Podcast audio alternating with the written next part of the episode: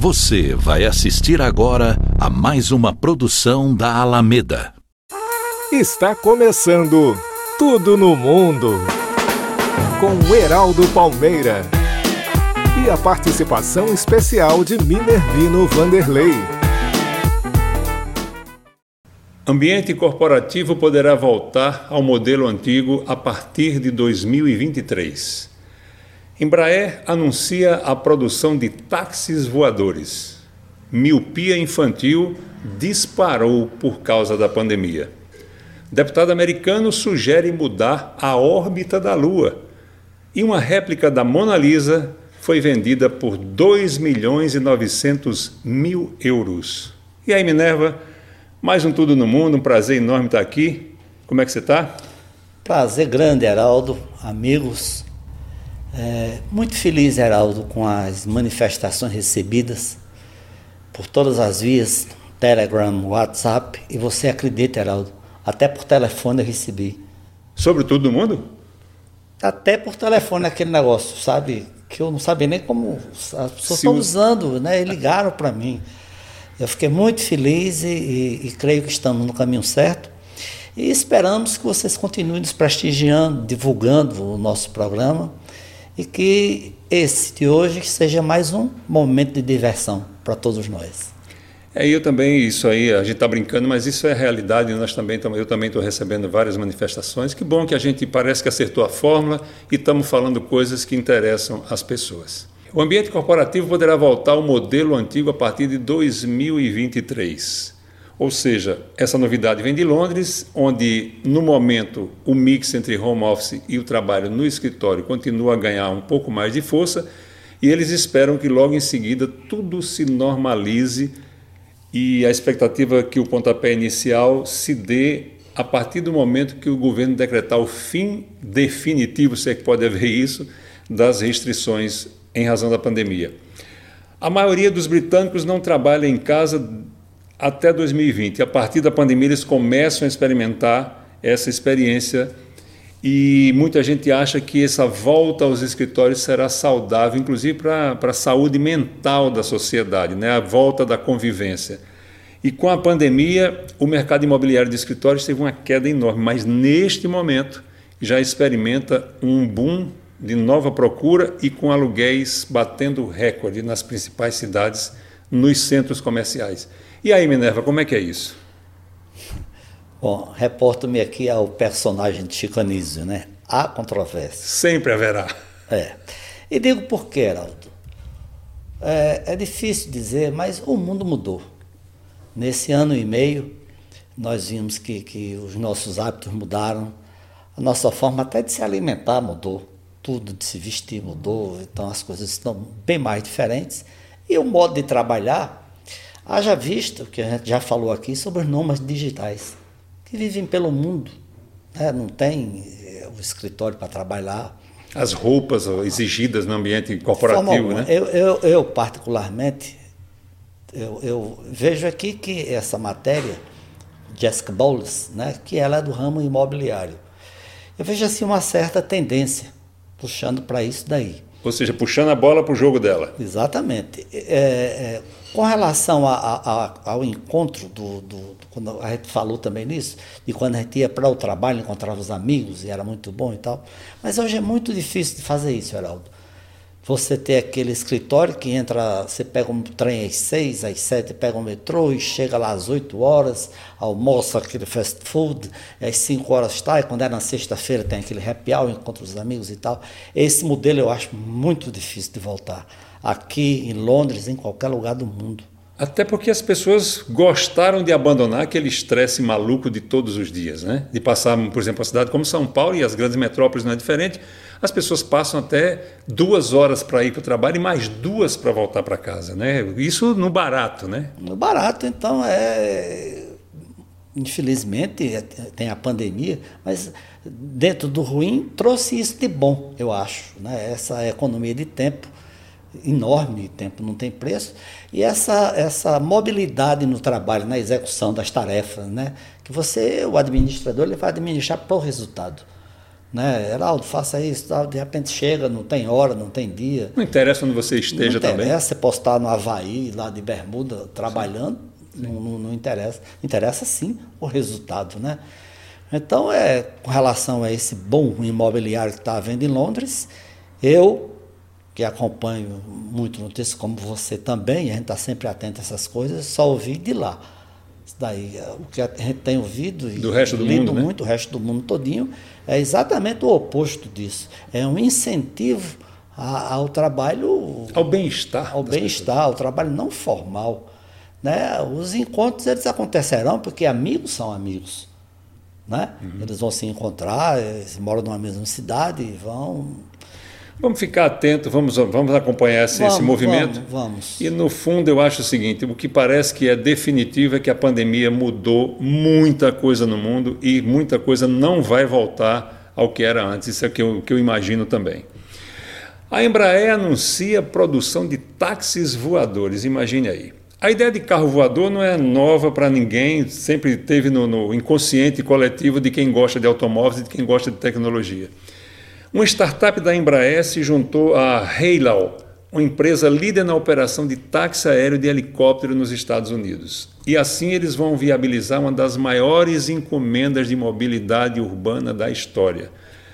A encomenda inicial é de 200 veículos elétricos de pouso e decolagem verticais inicialmente denominado eVTOL.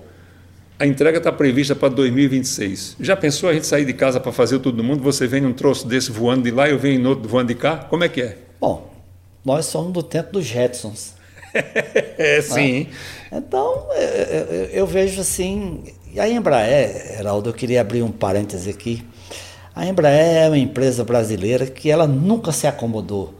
Ela, ela sempre teve. Hoje se eu não me engano, eu li, a cada 10 segundos no mundo voa, sai, decola um avião da Embraer, feito pela Embraer. Ou seja, é, é, é uma empresa nacional de grande é, é, é relevância internacional.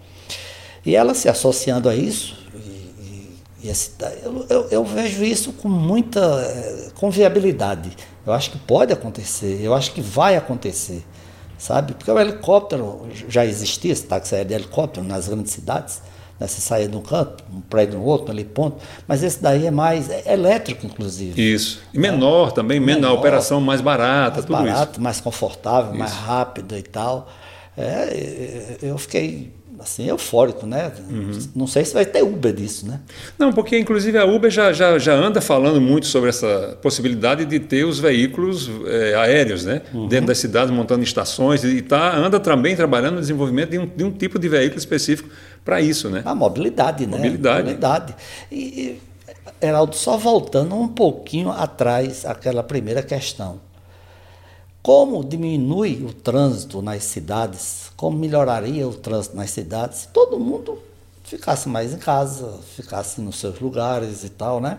E numa sociedade hoje que os jovens já não querem mais ter casa própria, já não querem mais ter carro próprio, quer dizer, eles querem viver, eles querem aproveitar a vida e, ou seja, vem, vem é, é uma mão na luva, isso aí, uma luva para a mão, né? Vamos dizer assim, quer dizer, você não precisa mais ter carro, você tem uma, uma mobilidade rápida dessa, saindo de vários pontos da cidade, é... é... Olha, é, é interessante, né? Em Lisboa, você vai para um determinado local e você tem um, um, um, aplicativo que ele vai lhe dizer onde tem o carro disponível mais próximo. Ah, 30 metros. Você entra, a chave está lá, na hora que você entra, digita uma chave, um código lá, entra e você vai para o lugar que você quer e depois deixa esse carro em um determinado local e é cobrado só aquele deslocamento. Aquele deslocamento que você fez, carros novos, elétricos, uhum. né? Quer dizer, o mundo tende a isso, né? Tende a isso. Essa questão de a gente ter dois carros em casa, três carros em casa, eu acho que isso é coisa do passado, né? A gente só pode ter aqueles Rolls Royce do programa passado para ir passear, né? Fazer um. Rapaz, como me perguntaram sobre esse carro, né, rapaz? Eu digo, a minha garagem está lá, né? Está faltando só o dinheiro para comprar, mas é besteira, né? É, isso aí é, é, é, coisa acessória. Inclusive porque você sabe que eu, por conta de futebol, tenho artrose no joelho, sou PCD, né? Talvez tenha até um descontozinho, né? É possível. Naquele Rolls Royce é possível. a miopia infantil disparou por causa da pandemia.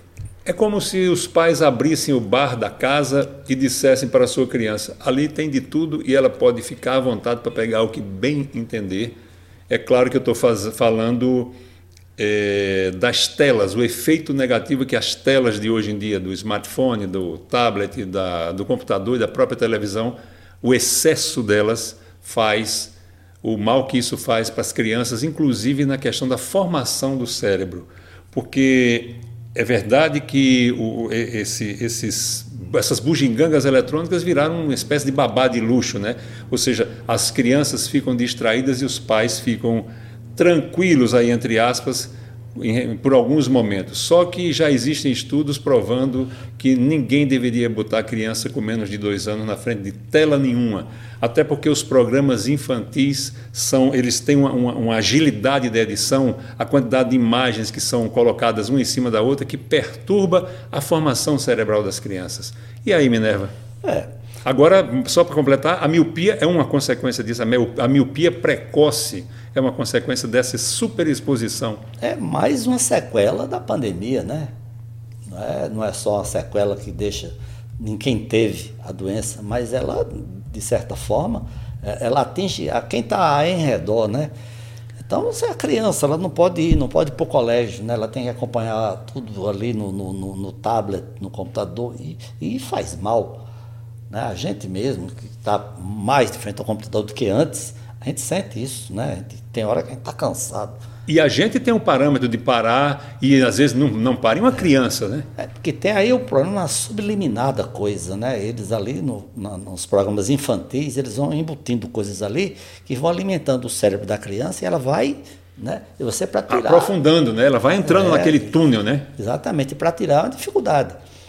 Para pais, eu não diria relapsos, não, não diria relapso, mas para aqueles que têm menos tempo de cuidar das crianças, mais, né? Olha, fica ali vendo televisão, fica ali vendo videogame, brincando de videogame e tal, né? Enquanto eu faço minha tarefa aqui. Mas o, o dano causado à criança é, é esse daí, né? A criança, todo mundo de óculos, de, de repente. É. E é uma coisa engraçada, porque a gente tem restrições para fumo, para bebida, para dirigir carros, quer dizer, restrições legais, né? Uhum. Idade e tudo mais.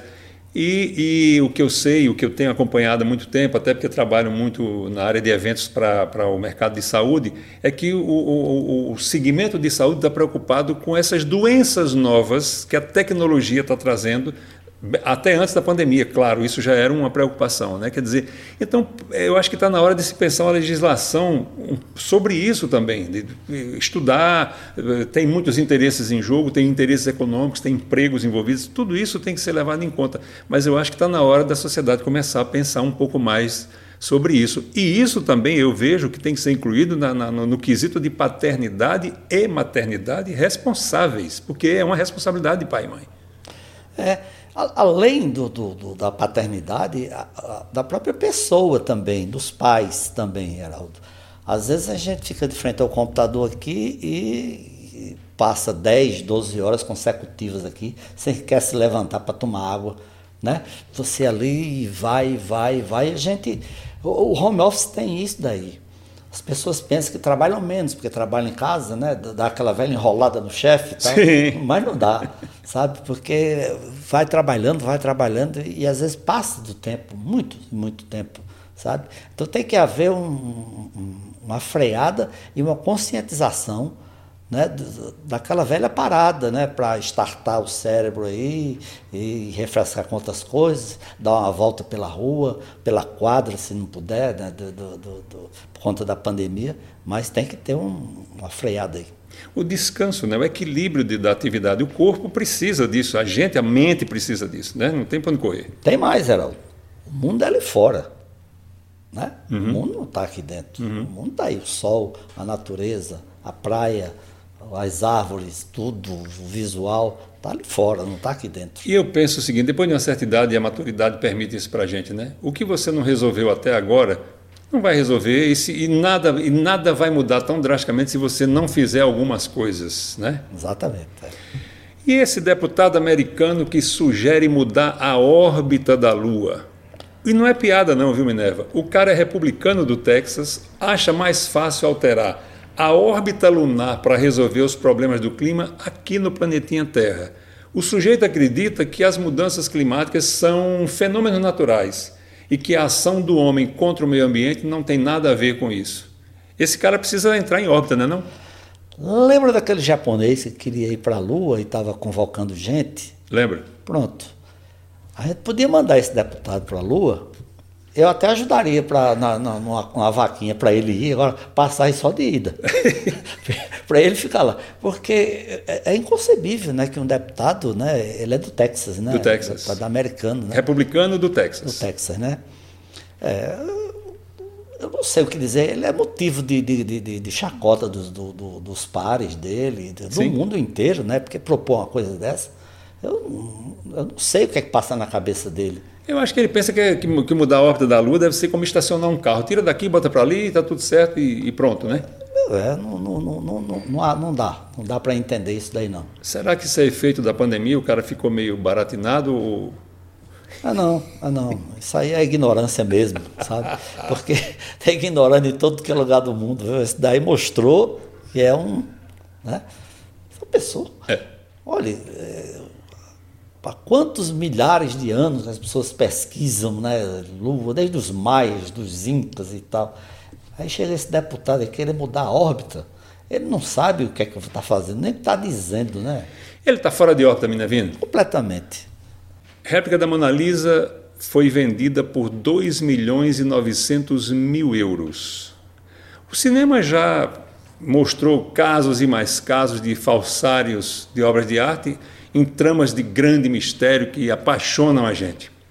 Mas dessa vez essa réplica foi vendida à luz do dia dentro da lei. Foi leiloada na conceituadíssima Casa Christie's, em Paris, e até os funcionários da, da, Casa de Leilões ficaram abismados com o interesse e com o preço que isso atingiu.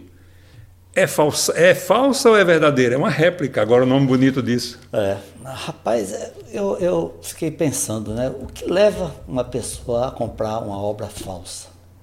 Falta dinheiro para comprar a original nesse caso. É, porque, se eu não estou enganado, é, ela teve um, um de, de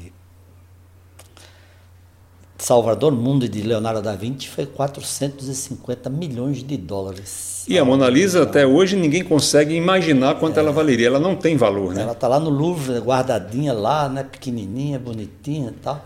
Mas o camarada chegar e pagar 3 milhões de euros, um carro de 100, 100 mil euros, né? É. 3 milhões de euros por uma coisa que ele sabe que é falsa. Mas é, é, é, engraçado esse mercado, né, Minerva? Porque, por exemplo, a Mona Lisa é a obra de arte talvez mais emblemática, mais icônica do mundo, é. né? E o que, que acontece? É, é, essa, esses caras que pagam muito dinheiro por esse tipo de coisa tem uma lógica que a gente que eu nunca imaginei, que eu nunca pensei, porque não, não é a minha realidade. Eu me lembro, baixando muito de valores, eu tive uma vez numa, numa daquelas mercearias antiquíssimas de Portugal e perguntei qual era o vinho do Porto mais caro que ele tinha ali. E ele me disse um valor impressionante por uma garrafa. Eu disse, mas e, e, há quem, quem paga aí por uma garrafa esse valor? Ele disse, olha, o último que eu vendi foi um jovem de 35 anos do mercado financeiro. E eu imaginei logo, mas poxa, esse cara vai beber. Não, o cara não comprou para beber o vinho. Ele comprou para guardar, para daqui a alguns anos vender pelo dobro do preço. Então tem essa bendita valorização, é um patrimônio valiosíssimo. Então talvez seja isso que, que, que guia. Porque, querendo ou não, essa réplica ganhou fama mundial. Né? É. Mas a, a, você compraria uma réplica, uma coisa falsa? Não, eu não teria interesse. Agora, se eu fosse um investidor do mercado, sabendo que essa réplica falsa poderia me dar daqui a cinco anos um valor de 5 milhões de euros, aí, se a lógica for essa, talvez eu comprasse. Não, se a lógica for essa, eu compro agora, né? Agora, né? Vamos comprar a próxima, vamos, fazer uma vaquinha? Bora. Mas é, é, é, impressionante esse mercado de arte, né? As pessoas olham para um quadro, ficam embevecidas por ele, né? E mesmo com a réplica Pode ser até que ele tenha, né? Ele compra ele mesmo. Porque é, tem, tem colecionadores, como esse comprou por 450 milhões da 20, ele é anônimo, e você sabe que esses, esses colecionadores, eles guardam em locais onde só eles tem acesso. E às vezes em cofres de banco também, né? É, não, e às vezes em casa, né? Assim, e eles vão para lá admirar aquela obra. Abre um vinho. Abre, fica olhando e tal. É uma coisa, né? Não, não, não dá para explicar. Não, assim, para a gente, né? Uhum. E é uma obra que é, se defende também a questão de que uma obra de arte desse valor deveria estar disponível ao público em algum local sempre, né? Até para como cultura cultura mundial, né? É. Então se defende muito isso. Agora é, é, é essa história é engraçada porque essa, essa, venda do Salvador Mundo é de 2017. Imagine quanto já vale isso. essa obra hoje. Acho que foi 2017 que ela foi vendida pela Christie's de Nova York. Nova York. Então você imagina quanto já deve valer isso. Vamos procurar umas obras de arte por aí? Vamos dar uma girada? Vamos girar o mundo atrás disso, né, rapaz?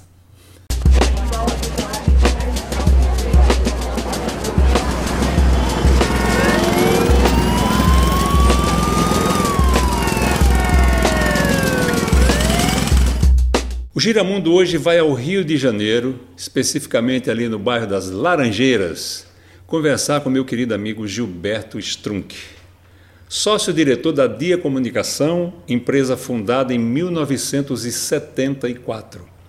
Formado em Design e Engenharia, mestre em Sistema de Comunicação, ex-professor de Design da UFRJ, escritor com cinco livros publicados, todos relacionados com o ambiente de marcas, design e consumo.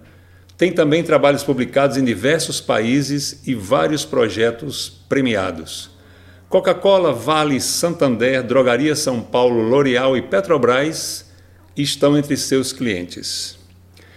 Tem vasta experiência como palestrante, cursos em company e no comportamento do consumidor nos pontos de venda. Meu querido Gilberto, seja muito bem-vindo, um prazer enorme tê-lo aqui conosco no Tudo no Mundo. Olha, eu agradeço demais o convite de vocês, né? Seu convite Minervino. Realmente é um prazer estar aqui nesse, nesse programa que é tão legal, que é um bate-papo mesmo, né? E vocês pegam gente de todos os aspectos, né? Profissionais, etc. Então é, é muito legal. Agradeço demais o convite. Gilberto, para começar, eu gostaria que você fizesse uma contextualização histórica sobre marcas, produtos e depois sobre branding, para que a gente entenda como ele começou a ganhar voz e virou um valiosíssimo ativo das empresas. É, eu acho que durante toda a minha trajetória profissional, eu passei por essa verdadeira revolução na forma pela qual nós nos relacionamos com as marcas. Né?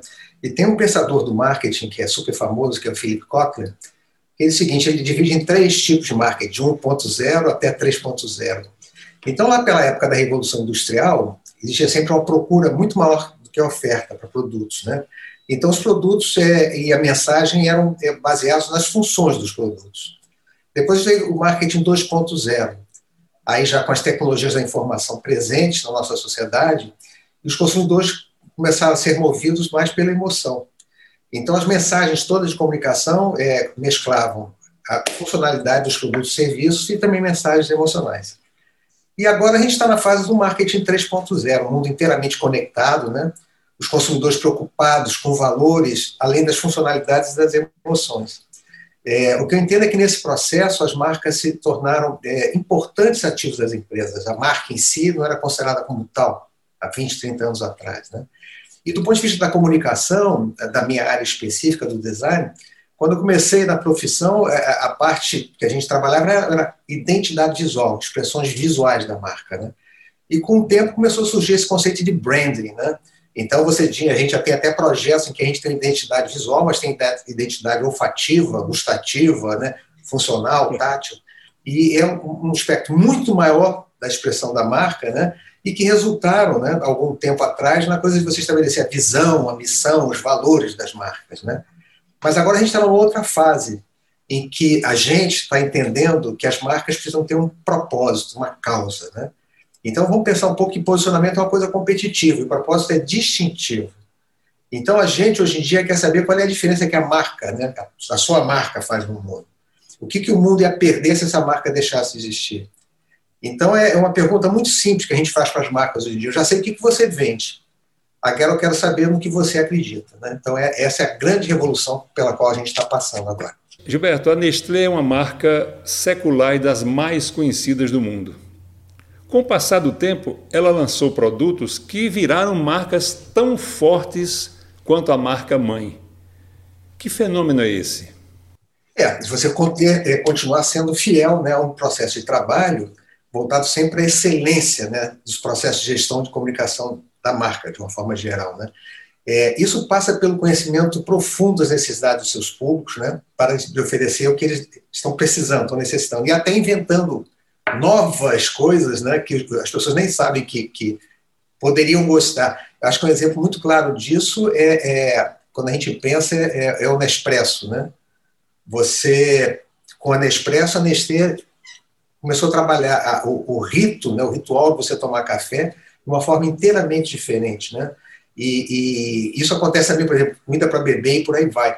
Aqui no Brasil, a Nestlé tem 56 marcas, né? Passa por mim, Nescau, Nescafé, Mage, até a água Perrier deles, né? Isso sem falar, eu como chocolate, né? tem vários tipos de chocolate. A gente pega o tradicional batom, Galac, Kit Kat, etc. Mas basicamente é isso. É como é que eu trabalho a excelência de estar monitorando o mercado, de estar toda a parte de tecnologia para desenvolver os produtos em si, mas pensar muito bem na cadeia toda de marketing, vendas, distribuição, exposição dos produtos, né? Então, é, é, isso é uma coisa que tem que ser feita sempre, sempre com, com leite de aumento ali, né? E entendendo também a adaptação aos momentos que a gente está vivendo agora. Então, por exemplo, nessa coisa de propósito, etc. e tal, nessa tocada, né? A Nestlé doou agora, na crise da Covid, 100 toneladas de, de, de alimentos para 3.500 famílias carentes. Né? Então, esse tipo de, de, comportamento, esse tipo de ação, sempre vai fazendo com que a gente, como consumidor das marcas da Nestlé, estabelecemos com elas novas relações, né? não simplesmente uma coisa, uma troca comercial, mas entendendo que a marca tem outros valores que estão né, relacionados à minha forma de acreditar na vida. E apenas a título de registro, nesse momento, o Leite Moça, que é um produto Nestlé, está completando 100 anos de Brasil. E é. 100 anos. É. E é nitidamente. E com projeto, você viu que eles, estão, que eles estão botando as moças, né? Estão trabalhando nas suas embalagens com várias moças diferentes. É, é muito legal, muito legal. E é uma marca que tem vida própria, né? E, e segundo total, a própria. Total, né? Você pega é Ninho, né? Nescau, pensa em Nescau, pô, sabe? Quem é que não tomou Nescau, né? Na sua pois é. infância, é. pelo menos. E segundo a fabricante, a própria a, a linha Moça vende sete produtos por segundo.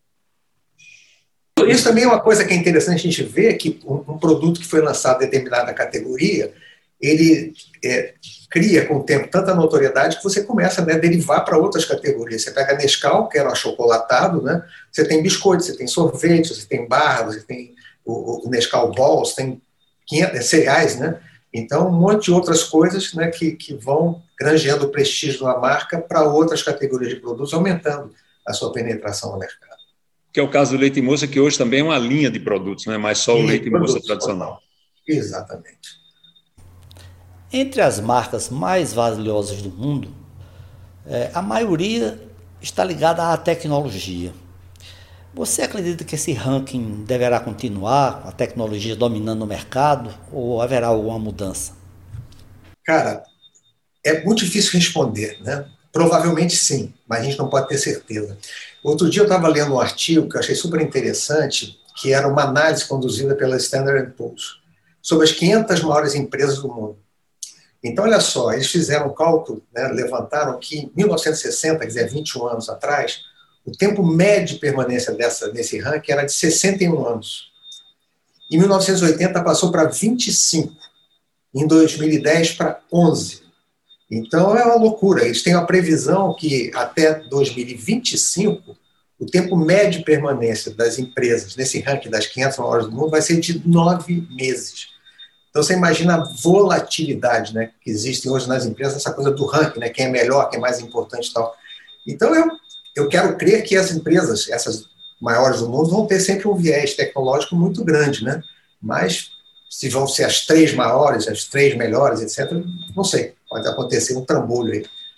Inclusive, a gente vê, vem acompanhando, por exemplo, todos esses sites de vendas, né? A Alibaba, a Amazon e tal, é, são, são grandes empresas chinesas que estão vindo para o mercado, né, para aqui, para o Ocidente, e que vêm com uma presença muito forte, né, e até destronando vários campeões de audiência, né, que já estavam ali já há bastante tempo. Há poucos dias, o jogador Cristiano Ronaldo afastou duas garrafas de Coca-Cola que haviam sido colocadas com destaque no lugar em que ele daria uma entrevista na, Euro, na Eurocopa. O refrigerante era um dos patrocinadores do evento. Cristiano, reconhecido pelo cuidado exagerado até com sua preparação física e sempre crítico de refrigerantes, afastou o produto e colocou uma garrafa de água mineral no lugar. O que você achou daquele episódio e o que deve ser feito para contornar a saia justa que provocou queda imediata do valor das ações da empresa? Rapaz, esse gesto do Cristiano Ronaldo custou à Coca uma queda de 3,1 bilhões de dólares no valor das suas ações na Bolsa de Nova York. É uma coisa assim impensável. Né? Agora, quando a gente começa a analisar especificamente é, o fato, vê o seguinte, que, que, houve uma falta de cuidado, sensibilidade da, da marca patrocinadora para colocar as Coca-Colas na frente do Cristiano. Né? Todo mundo sabe o cuidado, como você falou, que ele tem, etc. Ele, ele é radicalmente contra né, refrigerantes e, e sabe? Podiam ter colocado outra coisa, tanto que ele afastou as Coca-Colas e pegou uma água. E essa água é uma água da Dasani, que também é uma marca da Coca-Cola, né? Então, aqui o Coca-Cola fez foi dizer, olha, realmente a gente tem que respeitar os gostos de todas as pessoas. Nós temos a Coca-Cola tem mais de 600 marcas, né? Uma coisa alucinante. Então, assim, a gente respeita e a gente tem outras opções de bebidas para as pessoas que têm outros tipos de desejos, de, de valores, né? Mas é, é não tem jeito, né? Não tem jeito. Isso, nesse mundo que a gente vive conectado, você tem reações como essa que seriam inimagináveis há 10, 15 anos atrás, né? É, é, é uma coisa complicada porque isso pode repercutir positivo ou negativamente, assim, muito rápido, né? E, e só faz aumentar a necessidade a gente estar ligado o tempo todo nos mínimos detalhes, né?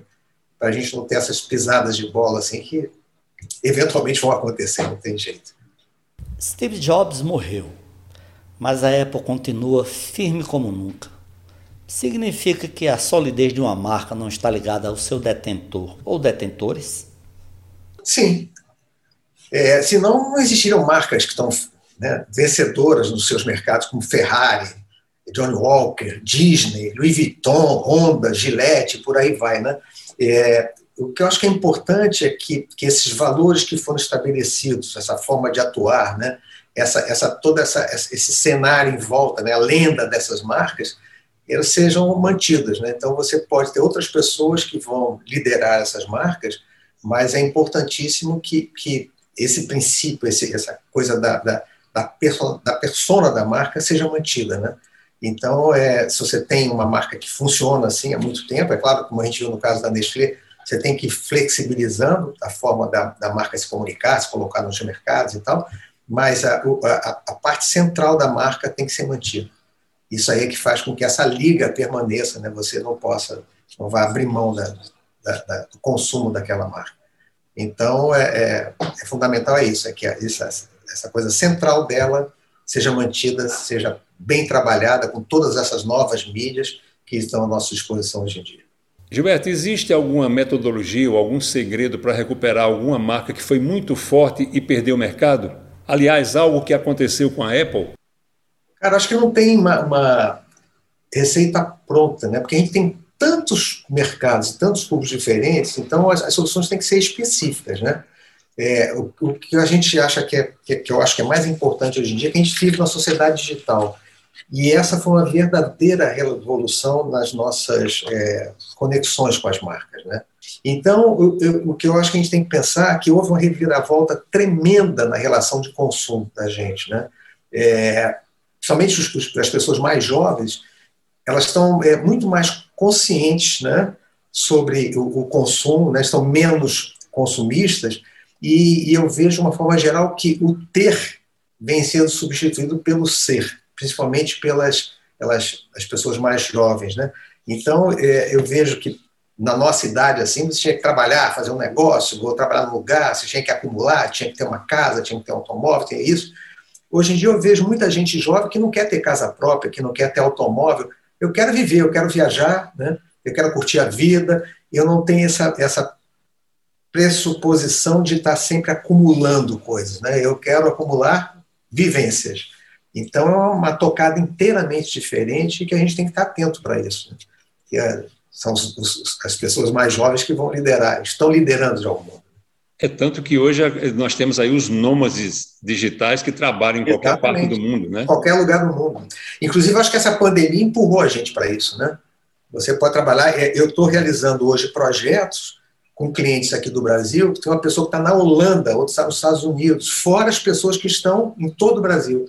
E o trabalho está ali, né? Parece que você tem alguns casos, como da Holanda, tem que tomar cuidado com o fuso horário, mas é uma coisa normal hoje em dia, né? Você tem que ter uma boa internet, o resto você resolve. Né? É um mix que a gente não podia imaginar cinco anos atrás de jeito nenhum. De é jeito coisa, nenhum. É uma revolução. E a gente está sendo levado de trambolhão, né? Porque algumas coisas a gente controla, a gente vai pesquisando, né? vai analisando e tal, e tem outras que vão ocorrendo aqui do lado, como esse caso do, do Cristiano Ronaldo, né? Algo inteiramente impensável. Né? E aconteceu. Vamos lá. Vida que segue. O Heraldo, acho que uma coisa interessante da gente falar aqui é essas coisas das mudanças da, da, das marcas, né? seu papel nos mercados. É, a gente trabalha para a Coca-Cola há mais de 25 anos. E a Coca-Cola, já há um tempo atrás, ela tinha um grande, grande competidor, né? uma marca competidora fortíssima lá no Maranhão, que era o Guaraná Jesus. E o Guaraná Jesus, com preço alto, vendia lá mais que a Coca-Cola. Isso perdurou alguns anos, e aí a Coca-Cola resolveu eliminar o mal pela raiz. Foi lá e comprou o Guaraná Jesus. Comprou, mas não comunicou, não bombardeou, não né, trabalhou muito essa mudança. Né? Comprou, ok, vamos lá. E um tempo depois, a Coca chegou para a gente e a gente quer fazer um trabalho de reposicionamento da marca Jesus dentro da, da, do portfólio de marca da Coca-Cola. A gente quer trocar embalagem, etc, etc. Só que a gente já tinha ouvido falar de Jesus, né? Uma coisa assim, um, Jesus aqui, Jesus ali, você vai aqui para a feira de São Cristóvão, a feira dos nordestinos, tem Jesus, né? Então, assim, olha, vamos dar uma, uma, mergulhada um pouquinho mais fundo nessa história, que a gente acha que, que essa coisa da Coca-Cola, uma marca multinacional, chega, compra uma marca, né, feito Jesus aqui, e põe uma mudança, não vai ser legal. Então, o que a gente fez foi ir para lá, para São Luís, a gente foi para São Luís, para é, Imperatriz, outra cidade, e a gente começou a entender o que, que era a marca Jesus para o pessoal do Maranhão. E era uma marca que era uma verdadeira, que a gente chama de love brand. Né? À época, o Guaraná Jesus, né, só atingindo o mercado ali do Nordeste, tinha muito mais é, é, seguidores e, e, e, grupos de discussão do que o Guaraná Antártica. Então, você imagina a loucura, né? Então, eu disse assim, olha, como é que a gente vai fazer esse trabalho de mudar né? mas não enfrentar essa barreira né, de alguém estar tá impondo uma coisa para mim. Então, o que a gente fez foi desenvolver várias possibilidades de mudanças gráficas, né, logotipo, embalagem e tal, não sei o quê. Propusemos isso para a Coca, escolhemos três, e o que a gente fez foi uma grande campanha eleitoral. Então, a gente convocou né, os consumidores a participarem do processo de escolha da mudança. Então, eles se tornaram proprietários disso. E foi um trabalho muito gostoso de ser feito, porque a gente teve, além de toda a mídia social, a parte de mídia mesmo tradicional, né, como televisão, outdoor, etc. e tal, a gente fez, os, contratamos atores que eram fantasiados de latas, das três opções que a gente tinha de mudança, né? E esses, esses atores iam né, para as raves, iam para faculdades, hipermercados e tal, para fazer campanha. E as pessoas votavam ali online. E a gente tinha uma primeira mudança, que era uma mudança simples em cima daqui, da embalagem que existia, e tinha uma outra que era bem né, radical. E, para nossa surpresa, essa mudança radical, que era baseada nos azulejos de São Luís, que são tombados pelo Unesco, né, foi escolhida. Então, esse processo é um processo é, super interessante, porque as, as vendas do Guaraná Jesus explodiram. Hoje em dia, o Guaraná Jesus está vindo né, para o sul, é gozado, né? É, é, o Santander tem a torre ali em São Paulo, aquela torre do Santander, no, no shopping JK, né? é um shopping de luxo. Eu estava lá no Santander um dia e achei interessante que fui almoçar na torre e estava lá Guaraná Jesus né, em restaurante chique sendo servido. Então virou uma coisa cult mesmo, né, uma coisa que é um barato e que você é, trabalha com o Guaraná rosa, né, é, é inteiramente diferente, super adocicado, e, e se você vai para o Maranhão, não pode deixar de experimentar Jesus, que é um ícone da cultura local. E essa coisa de reposicionar a marca, recuperar a marca, é interessantíssima. Né? E tem, tem uns detalhes, tem umas sutilezas impressionantes. Eu me lembro, a gente sabe que o Jeep, o Jeep tradicional, herdou o ideal de valentia do cavalo no ideário americano, né? E passou a ser o, o transporte do cowboy moderno, vamos dizer assim. E o Jeep Wrangler foi o, o continuador daquele, do herdeiro daquele modelo militar e virou um grande sucesso comercial, né? Só que em 1987 a montadora trocou os faróis redondos por faróis quadrados. E a partir daí foram anos amargando um verdadeiro buraco nas vendas. Até que o carro passou por uma nova atualização, os faróis voltaram a ser redondos e as vendas explodiram novamente. E a, a fábrica, em, em, é, querendo saber um pouco mais a respeito disso antes de fazer a mudança, é, dizem que ela encomendou uma pesquisa e essa pesquisa trouxe um detalhe impressionante. Realmente, o Jeep tinha no ideário americano uma coisa similar à do cavalo, né? a, a, o parceiro do cowboy, né?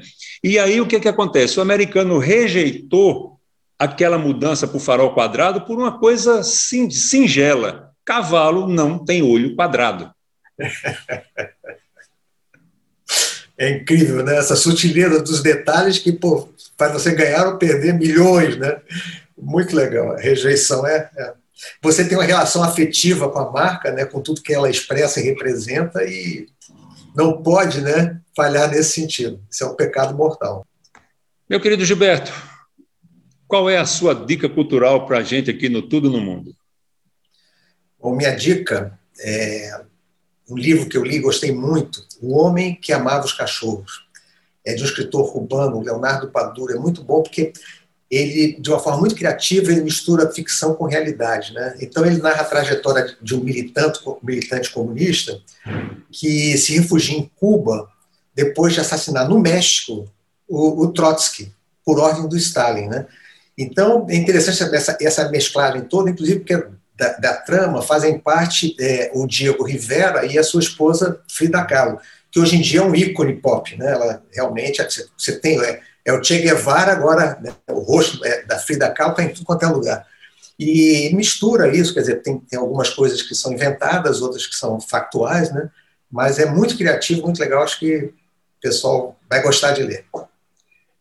Meu querido amigo de tanto tempo, Gilberto Strunk, você não precisa dizer do prazer que foi tê-lo aqui no, no programa Todo Mundo com a gente. Muito obrigado pelo seu tempo, que eu sei que é muito valioso, e por tudo que você trouxe aqui de informações para a gente.